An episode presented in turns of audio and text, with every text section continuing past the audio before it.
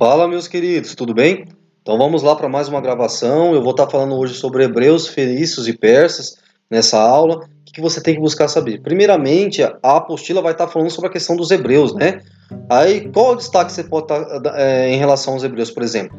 É o povo mais antigo monoteísta, né? O povo que tem aqui, ó, o mais antigo monoteísmo que se tem conhecimento é do povo hebreu, tá? E esses caras mantêm essas tradições, essa forma de vida, essa forma de comportamento até os dias de hoje, tá? Em relação aos aspectos físicos, né, geográficos, o que a gente vai estar falando? Por exemplo, aquela região da Palestina, né, onde se estabeleceu os hebreus, ele vai ficar a oeste tem o mar Mediterrâneo, tem as planícies férteis, as, as montanhas áridas, todos isso, tudo isso são os aspectos geográficos, né? No leste desse território, você vai ver o quê? Planaltos semiáridos. Aí, dentro desse contexto, uma coisa muito importante desse período é que aquela região da Palestina era uma região geoestratégica, tá? E era uma região também, na região do Vale do Jordão, bastante disputada por causa da fertilidade do solo. Então tudo isso você percebe porque há muita disputa naquele território ali da Palestina na antiguidade. Quando você se fala em política, na questão dos hebreus, não tem como não falar de religião, né? Tanto que muito do que você está vendo aqui no livro vai estar tá na própria Bíblia, né? Na Bíblia. Por exemplo, a questão do período dos patriarcas, que se inicia com Abraão. Depois tem a questão que Abraão tem os dois descendentes, né? Ismael e Isaac. Só que aí a, vamos a descendência dos hebreus vem do lado do Isaac, né? Que vai ter seu filho, Esaú e Jacó, que vai gerar as 12 tribos de Israel. E posteriormente eles vão migrar para o Egito. Aí vem o período do José, né? Onde eles vão ser transformados em escravos posteriormente. Surge Moisés como o grande libertador, se inicia o êxodo, né? A retirada do povo é, do Israel do território egípcio. É, é o período onde eles recebem os Dez Mandamentos e posteriormente a conquista de Canaã. E aí vem o período dos juízes, que vai ser liderado por Josué até a coroação do rei Saul, tá bom? Cada tribo, gente, tinha o seu líder, isso é muito importante. Das 12 tribos, cada, cada tribo tinha o seu juiz, né? E aí que vai acontecer? Esse cara é responsável por, pela autoridade de liderar, tá? Vem o período também do Reino Unido, ou seja, dos reinados de Saul, Davi e Salomão, né? O governo de Saul é marcado pela, pela disputa entre o rei e o profeta Samuel. Já no Davi a gente vê a questão das lutas dos inimigos internos e externos mas ainda há uma centralização política. Vem o reinado de Salomão, que foi um período de paz e prosperidade do, do povo do povo hebreu, né? Mas aí com a morte dele, Roboão, seu filho, assume e aí ele vai ganhar uma forte oposição das tribos do norte por causa da questão dos impostos, porque eles estavam exigindo a diminuição do imposto. Roboão não vai aceitar e com isso é uma crise política e a divisão do reino, chamado de cisma. Não esqueçam esse nome. No norte vai ficar o reino de Israel com as dez tribos, né, com a capital Samaria, e no sul o reino de Judá, com as tribos de Judá e Benjamim, que a capital é Jerusalém.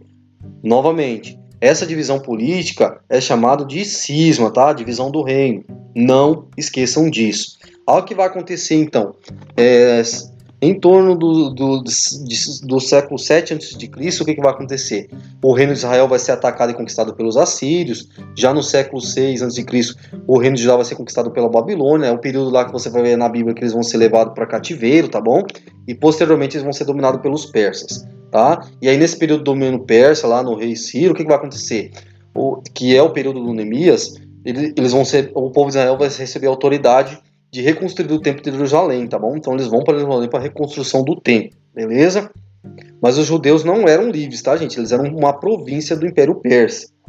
Vem a dominação de Alexandre o Grande da Macedônia, eles vão passar por esse domínio, posteriormente pelo domínio do Império Romano também. Né? Quando chega a 70 depois de Cristo, a destruição total, tá, gente? Total do Império do, do, do Templo de Jerusalém pelo Império Romano, tá bom? E aí começa a diáspora dos judeus, porque eles vão ser perseguidos, então eles vão se espalhar, tá, ao redor do globo, né? Nesse caso, para a Europa, parte alguns alguns vão para outros lugares, mas em grande parte para a Europa, tá? E aí o povo judeu fica sem território, tá? Sem uma nação, sem um estado. Vão ser perseguidos no período medieval, na Idade Moderna eles vão ser perseguidos pelo Tribunal da Santa Inquisição. Vem a questão da Segunda Guerra e o Holocausto, tanto que em 1948 a ONU, juntamente com o povo, é, com o povo de Israel, vai criar o Estado de Israel para tentar amenizar essa questão da perseguição aos judeus, tá bom? Em relação à questão dos aspectos socioeconômicos, vai depender muito do período. Por exemplo, no período dos patriarcas, os grupos familiares eram liderados pelo homem mais velho, né? O cara é responsável pela questão religiosa, pela questão militar. No período do êxodo já existia uma hierarquia política, né? No período dos juízes, eles eram semelhantes ao período dos patriarcas, só que um pouco mais complexo devido ao tamanho, né, do povo, tá, gente? O número da questão do, dos, do povo de Israel. Na questão dos reinos, no período dos reinos, a classe do sacerdotal estava no topo da pirâmide, tá? Porque esse povo era regido pela religião, tá bom? E é até hoje regido pela religião. Hum, em relação à economia, no período patriarcal eles eram nômades, né? Então era mais para criação de animais, por exemplo, criação de gado, porque aí eles poderiam levar. No período do Egito, aí eles vão se voltar tanto para a criação do gado como atividade agrícola, porque eles vão ficar um período ali, né, na questão do Egito. Aí posteriormente, com a questão do êxodo e tudo, eles vão se voltar para a agropecuária, tá bom? Em relação à cultura, não tem como falar deles e não falar da questão religiosa, né? Eles que vão elaborar o Antigo Testamento, eles que vão montar a questão, por exemplo, da questão da Bíblia, por isso que você vê uma diferença entre as Bíblias protestantes e a Bíblia, por exemplo, católica, porque os protestantes levam em conta a questão da opinião dos judeus. E aí alguns livros que estão na Bíblia católica, por exemplo, Macabeus, eles não são, são considerados livros apócrifos, eles não têm valor sagrado para os judeus, tá bom? Outra obra que a gente pode estar destacando para os judeus é o Talmud, né? Ali nesse Talmud é onde a questão de leis, de poesias, de oração, de ritos, sermões, fala sobre o folclore judaico, só que ele não está acima do, do, do, do da questão da na questão da Bíblia, tá, gente? Não esqueçam disso. Ele não está acima disso, não está acima do Pentateuco, né? Que é os cinco primeiros livros da Bíblia ali que foram compostos ali pelos judeus, tá? Então não está acima disso, beleza? Outro povo que a apostila vai abordar é os fenícios, né, que está na região ali do atual Líbano, eles se instalaram ali naquele, naquele período ali, tá? Olha o que vai acontecer. Eles são povos semitas, o povo semita eles têm uma origem certa, não tem como a gente estabelecer de onde eles vieram, tá bom? A região da Fenícia, o solo era muito ruim, e aí esses caras vão se voltar para atividades, atividades litorâneas, tanto que as principais cidades eram nas regiões litorâneas. Em relação à política, havia uma, uma o, o poder era descentralizado, tá? Então havia a questão da cidade-estado. A cidade-estado não é a questão de Grécia, já havia antes, tá bom? Isso é importante você saber. Outra coisa, em relação ao poder político, o rei era apoiado por um conselho de anciãos, né? E quem fazia parte desse conselho de anciãos? Os comerciantes, os armadores, que eram os caras que construíam os navios, e os grandes proprietários, tá? É o que vai acontecer então. Esses caras que estavam é, envolvidos com a questão do comércio, do comércio naval. Tá? Aí, posteriormente, aquela região vai passar pela submissão das potências imperiais, né? como assim como o território, como o território de Israel. Em relação a aspectos socioeconômicos, como é que funcionava a pirâmide social, gente? No topo estava o chefe da cidade-estado, o rei. Depois vinham os grandes armadores, os comerciantes, os proprietários é, das manufaturas, tá? E aí, por último, ali, os donos de oficinas artesanais, os pequenos proprietários agrícolas, né? Os pescadores eles estavam na base dessa pirâmide, beleza? A questão da escravidão no território fenício era quase inexistente, tá, gente? Em relação à economia, ela estava baseada no comércio e aí através das atividades marítimas, né, os navios mercantes. Esses caras, eles compravam grande quantidade de matéria-prima, né, transformavam isso em manufatura e depois revendiam. O cedro do Líbano é muito importante na cultura, porque se você olhar a bandeira do Líbano, tem o desenho do cedro, né? Isso já vem, essa fluência do cedro já vem do período fenício, tá bom? Em relação à metalurgia, eles eram grandes construtores de armas de ferro, de bronze, importantes também na fabricação de vidro e joias, tá? O tecido da cor púrpura, que é aquele mesmo que você vê na Bíblia lá, vinha daquela região e ele era atingido através do muras ou do murici, tá? Que era um crustáceo, tá? Um, tinha uma espécie de molusco.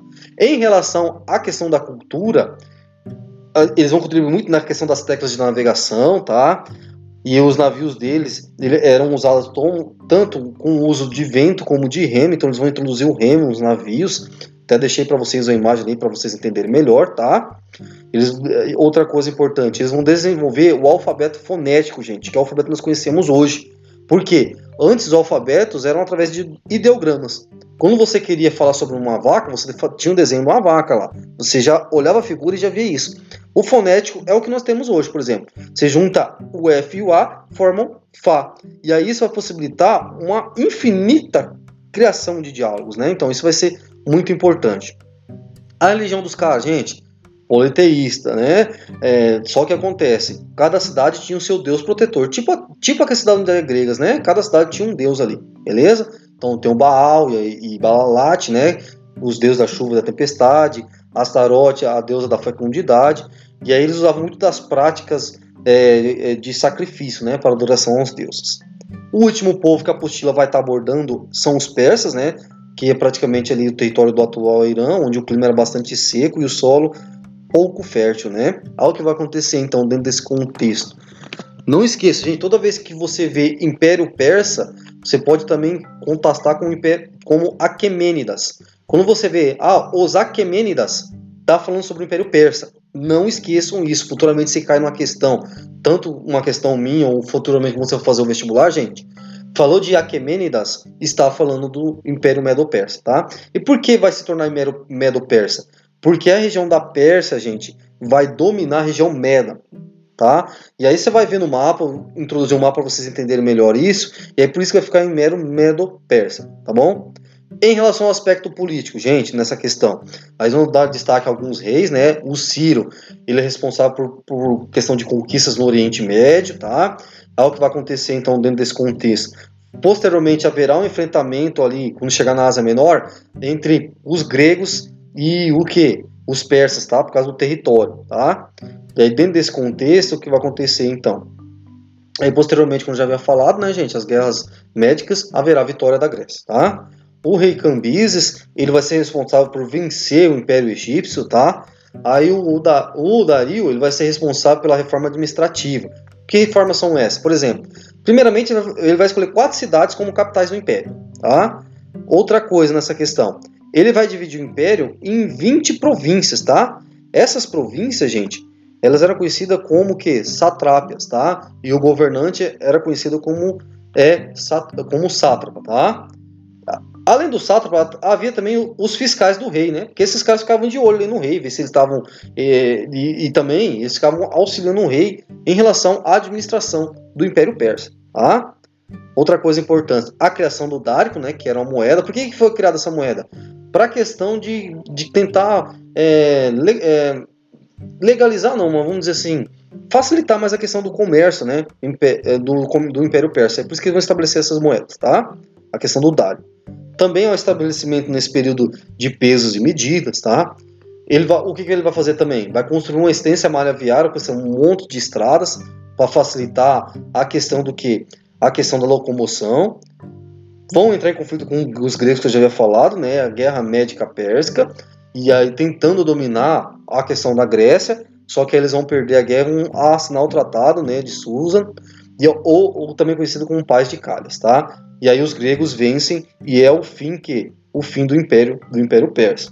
Em relação aos aspectos socioeconômicos, gente, o imperador e sua família estavam no topo. Depois vinham os nobres, né, os caras ali dos, dos grandes clãs e os militares. Posteriormente os comerciantes e no final os camponeses. Em relação à economia, né, já havia falado para vocês da criação da moeda nacional, né, um estabelecimento de pesos e medidas e a construção de estradas. Sobre a cultura, gente, o, o Império Persa ele vai fundir várias culturas dentro das suas tradições, né? De, devido ao quê? Ao domínio sobre os outros povos. Por exemplo, se você fosse num palácio persa, você ia, ver, você ia ver que eles tinham forte influência arquitetônica da cultura assíria. Se você falar sobre túmulos, você já via que tinha forte influência egípcia. Quando você falava em questão de estátuas, por exemplo, também tinha as estátuas que eram trabalhadas em baixo relevo, uma influência egípcia. Os tijolos né, eram pintados. Em relação à religião, gente, ela é um pouco diferente da, da, das outras. Por quê? Porque ela é dualista. Então, a existência de dois deuses. O profeta é o Zoroastro, né? E aí ele vai falar que existe dois deuses. Um que, que gera tudo aquilo que é bom, né? A fonte daquilo tudo que é bom, o Aura Mazda, e outro de tudo aquilo que é mal, o Arimã, tá? E aí o livro para ele sagrado é o Zend Avesta, não esqueçam disso. E outra coisa, gente, essa religião já veio falar para vocês, ela existe até hoje, né? Um exemplo de uma pessoa famosa que seguiu essa religião foi o Fred Mercury.